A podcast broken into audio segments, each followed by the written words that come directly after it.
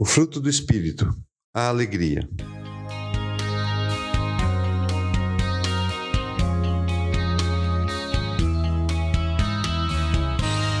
Alegrem-se sempre no Senhor. Novamente direi: alegrem-se. Filipenses 4:4. Nessa vida, muitas coisas nos deixam alegres. Encontrar alguém que amamos, família ou amigos. Nesse sentido, se trata de uma alegria por nos relacionarmos com essas pessoas. Podemos também nos sentir alegres quando recebemos boas notícias, uma promoção no trabalho ou até mesmo quando conquistamos o sonhado emprego. Uma alegria que se reflete numa celebração ou simplesmente pelo fato de estarmos vivos. Podemos levantar da cama e ter condições de viver. Essa uma alegria ligada à gratidão.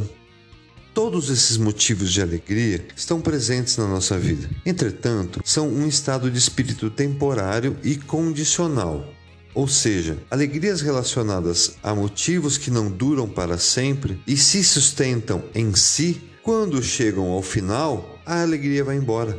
Então, que tipo de alegria que o apóstolo Paulo cita quando se refere ao fruto do Espírito, ou melhor, ao resultado de uma vida guiada pelo Espírito?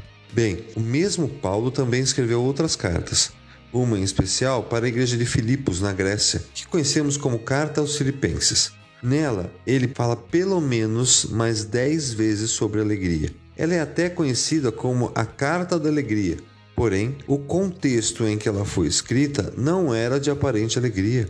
Paulo estava preso ao escrever e o povo estava passando por muitas necessidades e perseguições. Mesmo assim, Paulo ensina a buscar alegria no Senhor. Então vamos ver e aprender como nós podemos viver alegres o tempo todo e qual é essa alegria que nunca acaba. Em primeiro lugar, a oração de gratidão produz alegria. Em todas as minhas orações em favor de vocês, sempre oro com alegria por causa da cooperação que vocês têm dado ao Evangelho, desde o primeiro dia até agora. Filipenses 1, 4 a 5. Um coração grato a Deus traz alegria aos nossos corações, pois lembramos que por merecimento estaremos mortos por nossos pecados. Mas Deus, em Sua misericórdia, não nos trata segundo o nosso merecimento, mas segundo o seu amor por nós. Isso não é prêmio de consolação, é o famoso poderia ser pior mas sim nos alegrarmos por sermos amados tão grandemente por alguém tão poderoso como nosso Pai. A comunhão também produz alegria. Se por estarmos em Cristo, nós temos alguma motivação, alguma exortação de amor, alguma comunhão no Espírito, alguma profunda afeição e compaixão.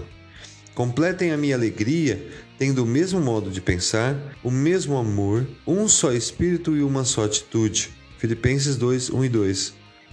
Paulo, na sequência de quando diz que o fruto do Espírito é o amor, diz também que a alegria é. E essas duas coisas são consequências uma da outra. Se nós amarmos, teremos o mesmo modo de pensar, teremos um só espírito. Paulo está nos ensinando que esse amor aquece e nos alegra mutuamente.